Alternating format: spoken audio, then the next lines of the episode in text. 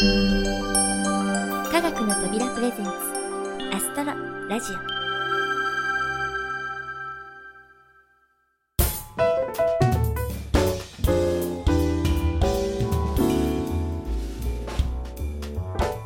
皆さんこんにちは。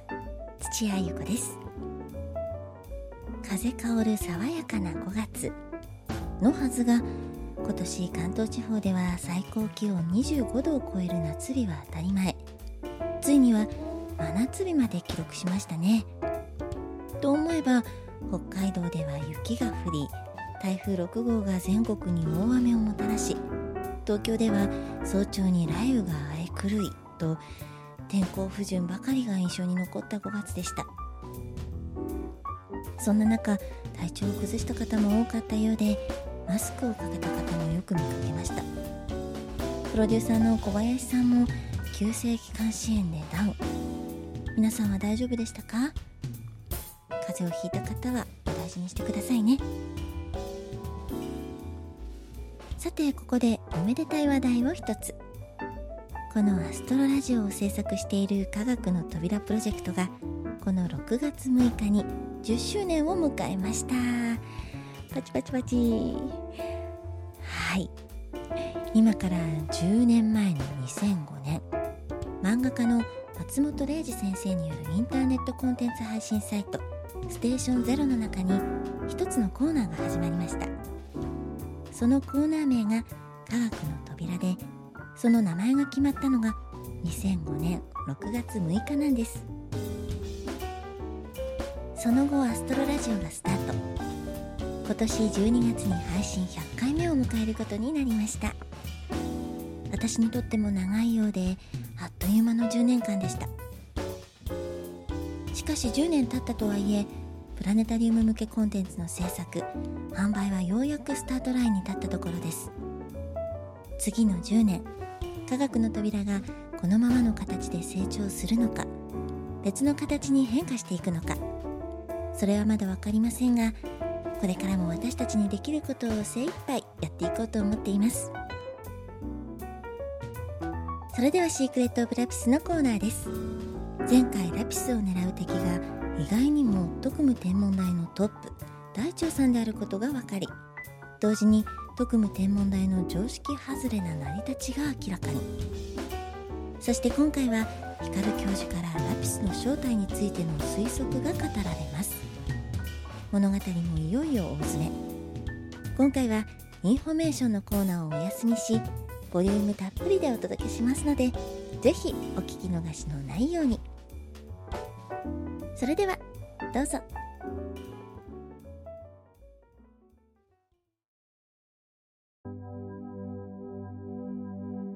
この世の中で科学的に説明できることなどほんのわずかだ。ましてや地球の外のことなど我々人類は無知に等しい。要するに宇宙は科学の及ばない謎に満ちている。ということだ。そしてその謎と向き合うのが我々国立特務天文台である。さあ今日も楽しい謎解きを始めよう。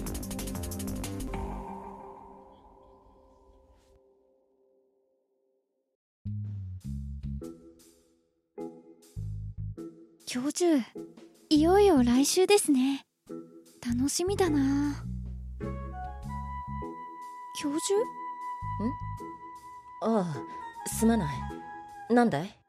もうどうしちゃったんですか？最近考え込んでばっかりじゃないですか。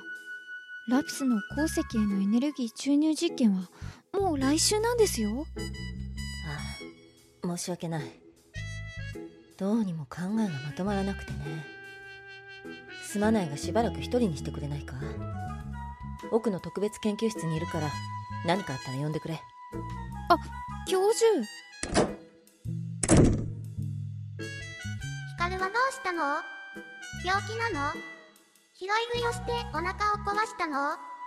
それはラピスでしょいつもネットから怪しいデータを拾ってきてファイヤーウォールやフィルターに引っかかってばっかりこの前は変な画像を開いちゃって気持ち悪いって言ってたわよね。あああそのことは思い出させないで、うっぷ。でもこのままじゃ実験が心配だな。うん。ここはやっぱり優秀な助手として教授の悩みを聞いてあげなければ。翼、ずいぶん上から目線だね。うるさい。あラピスは来ちゃダメよ。監視カメラをハックして盗み聞きもダメだからね。ちぇ、手口がバレてるぜ。当たり前でしょ。おとなしくしてて。教授ちょっといいですか？どうした？急ぎの用事かい？あーあの急ぎというかなんというかそのはい急ぎの用事です。大至急ですやれやれ。分かったから入りたまえ。はい。失礼します。教授あのー、分かっているよ。私の心配をしているんだろ？はい。このままでは来週の実験にも影響するんじゃないかと。分かった。君には全て話しておこう。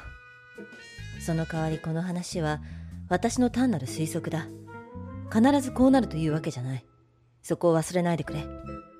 この実験の結末つまりラピスの正体についての推測ということですよね。わかりました。ところで教授。なんだい？私理系といっても数学と情報処理以外はからっきしなんでお手柔らかにお願いします 分かってるよ。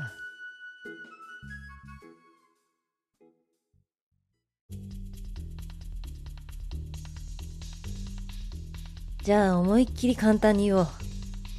最初ラピスは自分のことを妖精と例えたが実体のない何かを例えるなら幽霊あたりから考えると分かりやすい。え？幽霊？幽霊ってあのヒュードロドロ裏飯屋ってやつですか？君の固定概念は凄まじいな。そこまで具体的なイメージがあるとさすがにやりづらいか。じゃあ魂だ。魂はどんなイメージだい？魂？肉体から抜けると死んじゃうみたいな？おまだマシかもしれないな。もっと具体的に人の意識とか思考とか感情とかあ心とか。うん。その調子だ。では心とは何か？ええ。うーんうまく説明できません。さっき君は魂は肉体から抜けると死ぬと言ったね。だったら肉体とは別のものということになりそうだね。確かにそうですねこれらは一般的に高等生物特有のものだと言われているが表面上はデータベースシステムのようなものだ。なるほど。蓄積された知識がデータでその知識をどう使うかの手続きがデータベースエンジンのプログラムということですね。その通り。データもプログラムも一括りにすれば情報つまり心は情報の集合体と考えることができるそして情報の入っていないコンピューターはただの箱。魂の抜けた体みたいなもの。というわけだ。ああなんかとってもしっくりきます。でもそれだと心はデータとプログラムで再現できちゃうってことに。そうだな。だけどそこまで踏み込むと話が複雑になるからひとまず置いておこう。心は情報の集合体。ここまではいいねはい。ではもう一つ質問するよ。心はどこにある？人間が情報を記憶をしたり処理したりするといえばやっぱり脳ですよね。そう。脳だ。以前ラピスが閉じ込められている鉱石を解析した時中身がニューラルネットワーク化していると話したね。そうか。ニューラルネットワークは脳機能のシミュレーションつまりラピスは心そのもの？おっと忘れちゃ困るよ。私は最初に何と言った？そうか。幽霊から考えろって。えちょっと待ってくださいね。こんがらがってきた。心や魂だったら脳にある情報の集合体でいいけど幽霊は？人間が死んだ時その心とか魂とか呼ばれるものが体から離れて具現化したり何らかの作用を及ぼしたりするものだね。えー、だとするとラピスを肉体である鉱石から出すということはもしかしてラピスを殺すってことになっちゃいませんか？教授が悩んでいたのもそういうことなんですか？こらこら先走るなといつも言っているだろう。人間のように魂とその入れ物である肉体が共にある状態を生きている。とするならそういうことになってしまうがラピスの場合は出たいと訴えている。だからラピスにとっては入れ物と離れている。いやもともと入れ物のない状態が自然なんだと考えるのが妥当だろう。妖精という言葉がそれを表している。あそりゃそうですよね。すみません。先走りました。でもラピスを研究のために殺さなきゃいけないっていうのは教授の悩みの原因としてはいけてると思ったんだけどな。しかしそのいけてない推論が決して的外れとも言えないところが悩ましいんだな。どうせ私の推論は的外れですよ。え的外れじゃないんですか？ああ。問題はやはりラピスを鉱石から出したその先にある人間が死んで幽霊になるならなぜ世界は幽霊だらけにならないんだ？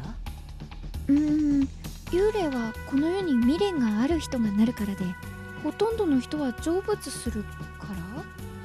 私も同意見だ。体から出た魂が成仏。つまり分散無償してしまうかどうかはこの世への未練というエネルギーが強いか弱いかが大きく関わってくる。驚いたいやまさか教授とこんなオカルト話ができるとは思いませんでしたよ。そうかい？だがこの例え話私の仮説では一概にオカルトとは言い切れないんだ。やだな。からかわないでくださいよ。え本当なんですか？もちろん。そしてここからが話の核心だよ。頑張ってついていきます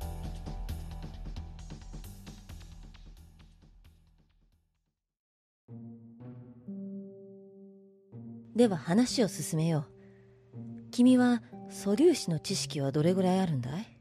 うわオカルトからいきなり素粒子ですか？参ったな。すみません。素人と思っていただければ。そうか。では話を幽霊に戻そう。学もう教授の意地悪。ごめんごめん。正直現在の素粒子論を知っていても知らなくても大差ないんだ何しろ私が勝手に考えた素粒子の話だからね。でもやっぱり難しいですよね。はい頑張ります。では幽霊の特徴を挙げてくれるかい？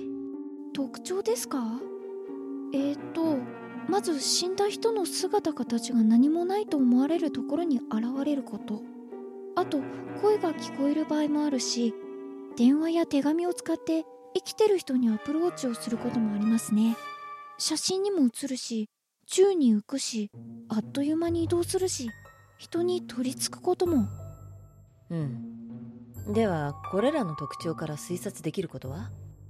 うーん。まず生前の姿形を保っていること。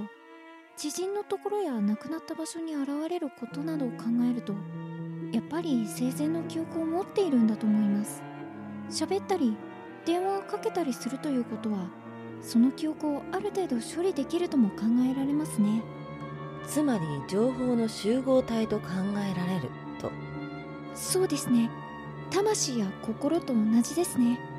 でも魂や心は生きている人間の脳にある。ということになっているよね。ということはやはり何らかの入れ物というかその情報を格納する物質が必要になるってことですよね私の仮説ではそれが未知の素粒子なんだよ。未知の素粒子？どういうことでしょう？実はこの考え方は珍しいものじゃなく似たような考えを持った人は多いんだ。ある SF ドラマでは思いを伝える素粒子なんて言われ方をした。某 SF アニメでいうゴーストも近いかな。あどっちも聞いたことありますここではこの未知の素粒子を仮にファントム粒子と呼ぼう。ファントム粒子同士はあるエネルギーによって結びつく特性がある。ファントム粒子の結合体がファントム体だ。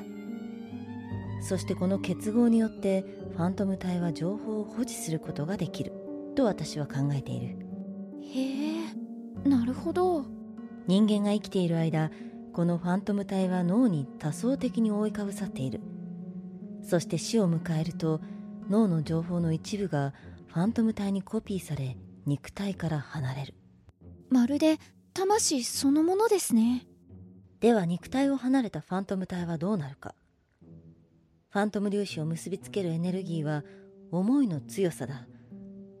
このエネルギーが低いとファントム体はすぐにバラバラになりそこに刻まれた情報も失われてしまう。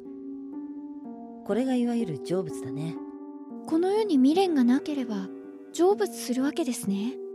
逆に結びつけるエネルギーが高いと情報は長く保持される。幽霊化しちゃうんだ。でもそんな観測もできないほどの素粒子の集まりが目に見えたり写真に写ったりするのはどういうことなんでしょう？姿が見えたり声が聞こえたりするようなタイプの現象はおそらくその人の脳に直接影響を与えているんだろう幻覚や幻聴を起こさせているんじゃないかな。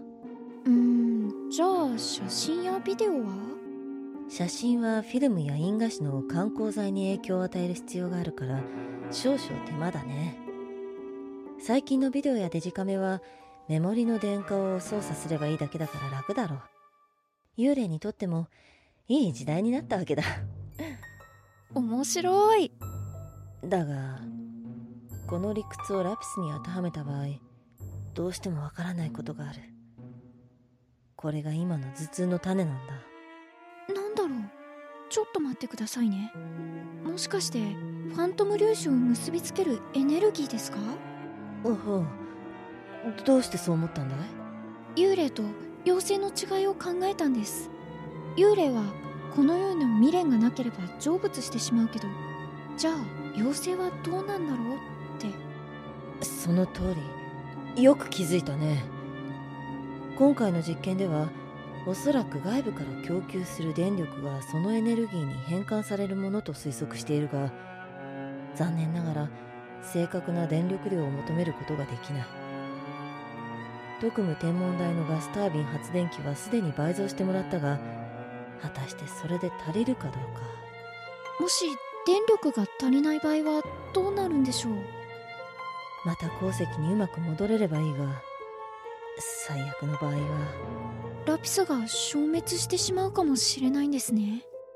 そういうことだ。現状の電力消費量から考えて発電量の強化は十分なはずなんだがなぜだか嫌な予感が消えない。こんなことは初めてだよ。でも教授それだとたとえ日本中の電力があっても教授の不安は解消されないんじゃないですか？ああそうかもしれない。このままでは。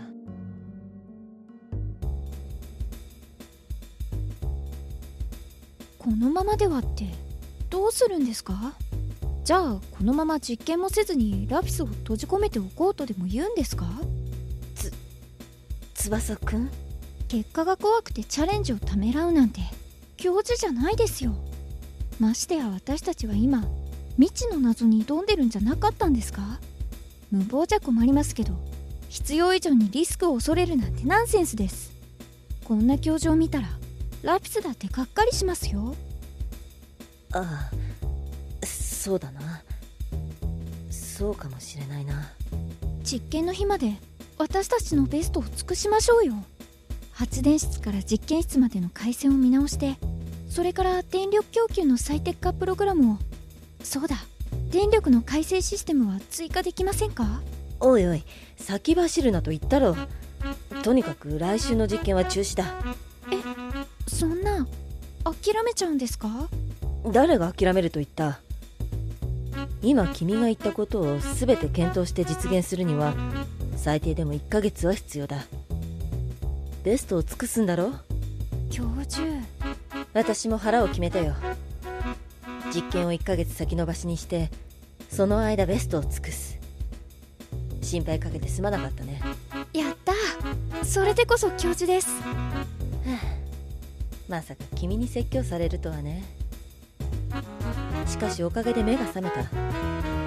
実験までは毎日全力を振り絞ってもらうから覚悟してくれよびだったかも。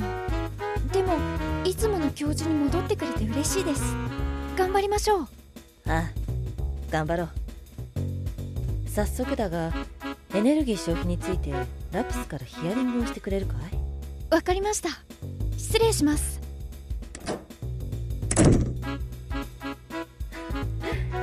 翼くんにはいつも驚かされるな。しかし単なる憶測にはまり先走っていたのは私だったか私もまだまだだな。よし。ベストを尽くして少しでも実験の成功率を上げる。今はそれだけを考えよう。たとえその結果ラピスと翼くんを失うことになろうと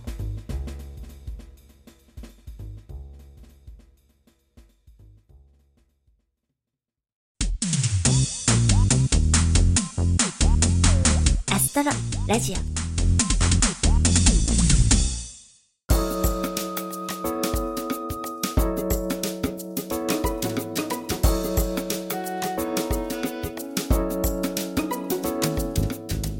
はいシークレット・オブ・ラピスいかがでしたか？ラピスの正体かもと言われた思いを伝える素粒子が出てくるテレビドラマ。私も見ていました。